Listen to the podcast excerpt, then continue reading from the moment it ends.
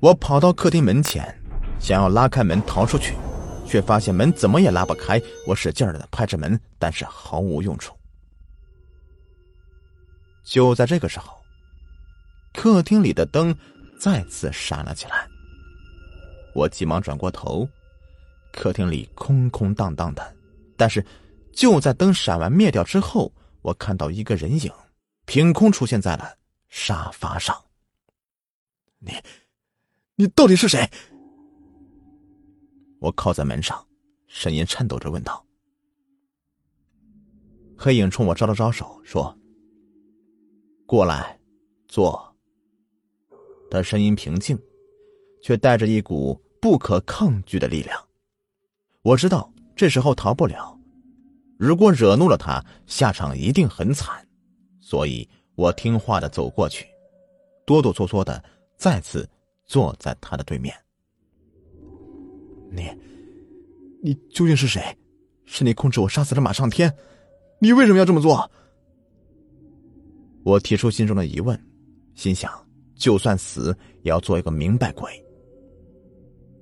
他摇了摇头说：“并不是我控制你杀死马上天的，我也没有那个能力。”我更疑惑了，那刚刚卧室里面发生的一切，又怎么解释啊？他说：“我之前对你说过了，当屋子里的灯坏掉时，千万不要一直按下去。”因为，它再次亮起的时候，就已经不是阳间的灯了。那时，你在灯光下所看到的，就不是你应该看到的情景。不过，那场景，的确是某段时间真实发生过的事情。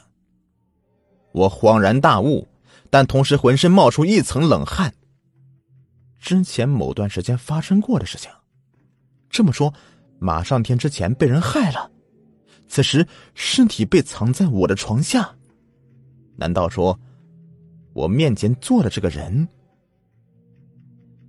他像是读懂了我的内心，说：“你的室友不是我杀死的。你想知道是怎么回事吗？我来告诉你。”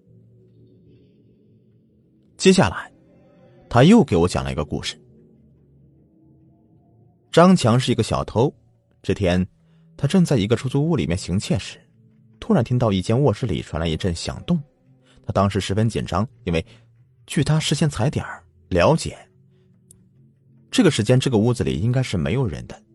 于是他偷偷的躲在沙发后面。没过一会儿，一个人从一间卧室里面走了出来。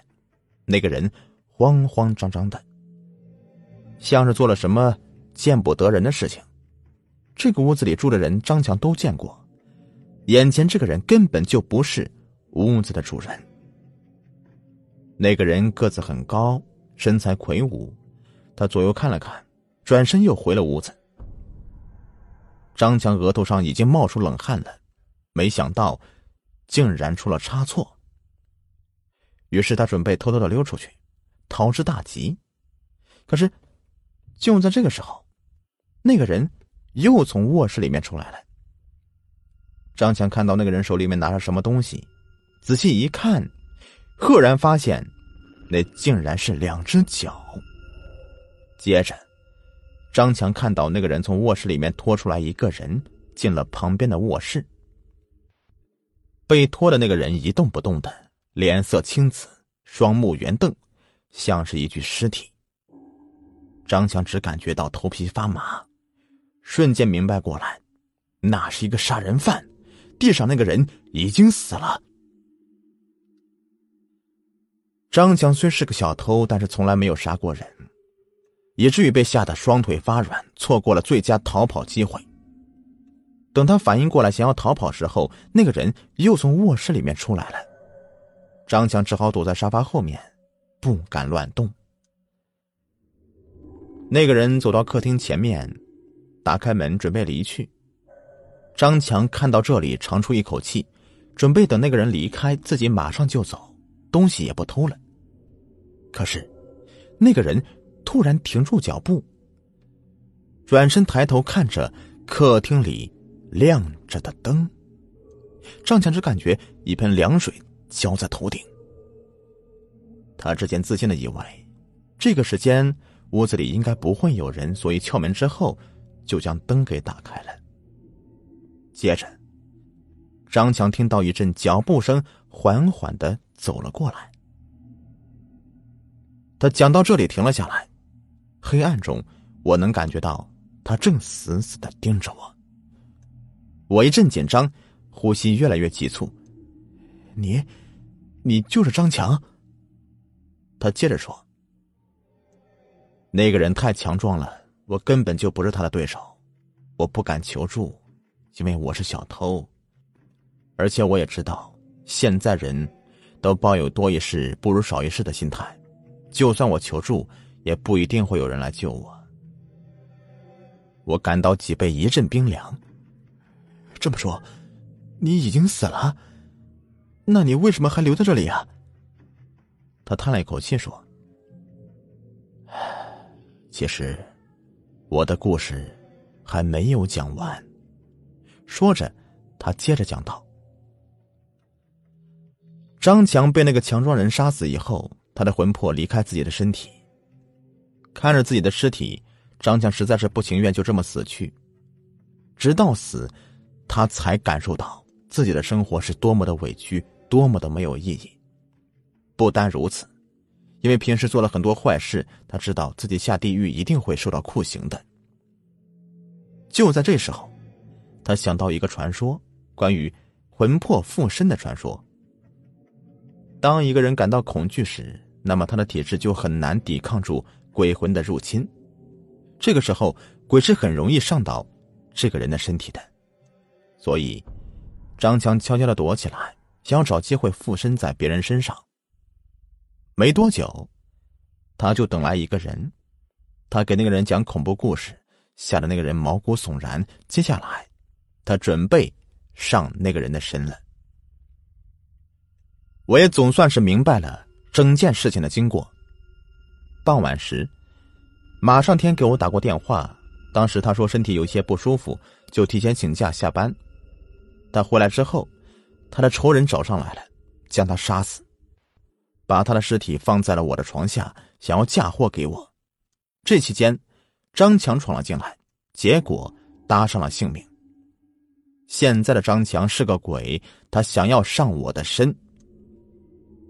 张强叹了口气说：“我的亲身经历证明了一件事情：当你不确定屋子里是否安全时，千万不要开灯。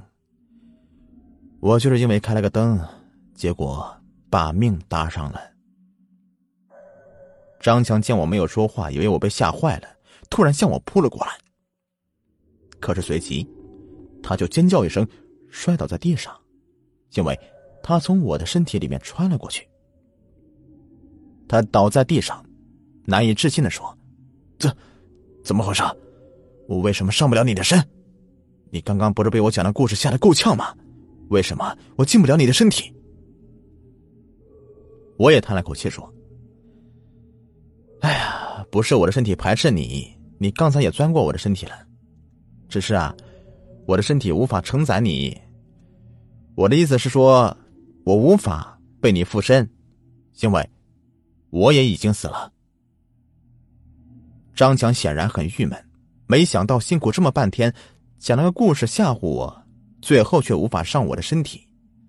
他问我是怎么死的，我很无奈的告诉他，是在回来的路上被车撞死的。